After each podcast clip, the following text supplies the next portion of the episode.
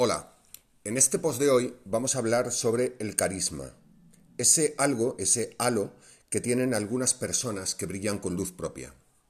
El carisma es uno de esos conceptos atractivos y tan emocionales que es complicada una definición clara, o al menos que sea común para todos.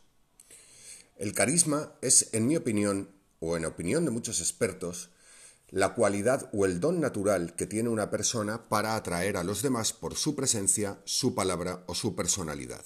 Y es precisamente este triple concepto el que eh, vamos a analizar. No creo que sean los únicos, pero por presencia, palabra y personalidad, que son tres palabras mayores, son aspectos inherentes al carisma y muy relacionados con el concepto de marca personal.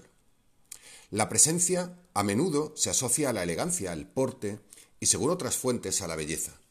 Sin embargo, sabes muy bien que la belleza es relativa. Es algo que nos hace ser atractivos a los demás. Es una forma de moverse, de estar, de comportarse. Es la forma en la que atiendes, escuchas o miras. Habiendo quedado ya rancias las normas de etiqueta en la mayoría de las empresas, donde todos hemos de parecer lo más iguales posibles, la presencia queda a nuestra elección y marca un estilo propio que deberá ser natural y coherente. Si no somos iguales, ¿qué manía hay en hacer que lo parezcamos? La presencia en el carisma, ese halo de luz que desprenden algunas personas, que las hace especiales, que les confiere un carácter diferente y superior. Que irradian luz, que te atraen, aunque no sepas muy bien por qué. En segundo lugar está la palabra. Si hay un elemento con capacidad de seducción, capaz de convencer, de movilizar, de cambiar actitudes, esa es sin duda la palabra. La palabra en el carisma es uno de los recursos más representativos en la persuasión. No solo es referente al buen uso y a la disposición del vocabulario, de hablar para que nos entiendan, de ajustar en cada momento y a cada oyente el mensaje más adecuado, en forma y en fondo. Es también la voz, el tono, el timbre, la velocidad con la que hablas. Así pues, palabra o lenguaje, mensaje en su composición, en su estilo, y la voz, como recurso auditivo, articulan una parte muy relevante del carisma. Y por otro lado está la personalidad. De forma genérica, la personalidad se define como el conjunto de rasgos y cualidades que configuran la manera de ser de una persona y la diferencian de los demás. Así que de momento ya tenemos identidad y diferencia como un aspecto fundamental del carisma. De forma un poco más centrada en lo que aquí nos trae, la personalidad puede sintetizarse como el conjunto de características o patrón de sentimientos, emociones y pensamientos ligados al comportamiento. Hablamos entonces de una serie de hábitos de cada individuo que persisten a lo largo del tiempo frente a distintas situaciones. O sea, también podríamos denominar que tiene muchísimo que ver con la coherencia. Fue Max Weber uno de los primeros sociólogos en investigar el carisma en el liderazgo, planteándolo como una cualidad que lleva a una persona a ser colocada aparte de los hombres ordinarios, y le asume dotado de energías y cualidades superiores o excepcionales. Me gustó muchísimo esa lectura. Weber, entre otras cosas, define el, el carisma como un aspecto integrado en el entorno social que facilita la transmisión de emociones a otras personas que inspiran y promueven cambios en esas personas y en su actitud.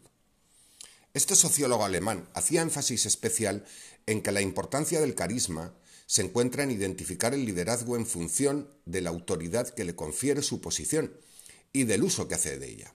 En esta línea nos plantea tres tipos de liderazgo según la forma en la que ha sido concedido el poder. El institucional, obtenido por méritos o también por enchufe, por oposición o por elección, el liderazgo tradicional en segundo lugar, otorgado por jerarquía o costumbre, más quizás ligado a la empresa familiar, a la antigüedad en la empresa o al propio peso del poder. Y en último lugar, el liderazgo carismático o genuino conferido por sus seguidores a través del respeto y la admiración. En ese ámbito, el carisma, como la marca personal, se puede tener en mayor o menor medida, pero necesita ser proyectado para generar un efecto en las personas, manteniendo fidelidad a unos valores, sacrificándose por el bien común, proyectando una visión de futuro colectivo y generando argumentos para, para poder creer en él. Pero este carisma tiene también un lado oscuro. Se produce cuando se traspasa el punto de equilibrio entre la humildad y la soberbia, lo que genera una tendencia a la sobrevaloración de uno mismo, al narcisismo, que termina alejando a las personas de las otras personas y de la propia realidad. El carisma, como el flautista de Amelín, puede conseguir que una persona lleve a otras a un terreno o a un camino de fracaso y perdición. Por ejemplo, en las sectas, los dictadores, los tiranos, los manipuladores. Si queremos extraer algunas conclusiones sobre este podcast, sobre el carisma, yo creo que en lo personal el carisma identifica los rasgos que te definen como una persona carismática. Averigua qué aspectos de tu personalidad, presencia y palabra antes mencionados hacen que los demás te escuchen y te admiren. Trabájalos, proyectalos y sé tú mismo, único, sincero y coherente. Cuando identifiques el carisma en los demás, sé prudente. Averigua qué parte de verdad y de nobleza hay en esos mensajes. Haz un seguimiento del recorrido, hacia dónde te lleva. Investiga si hay un lado oscuro antes de verte como víctima en un cambio hacia la nada o cómplice de un problema sin salida. En todo caso, bendito carisma, benditas personas carismáticas. Eso es todo, muchas gracias y espero haberos ayudado a establecer el criterio del carisma, el concepto del carisma y el cómo identificar a personas carismáticas y sobre todo cómo desarrollar tu propio carisma. Muchas gracias, ya sabes que me puedes seguir en el blog de pabloadan.es donde hablo sobre marketing, marca personal, comunicación y sobre todo pensamiento, pensamiento crítico, porque no tenemos que tragarnos todo lo que nos cuentan. Muchas gracias y hasta otro día.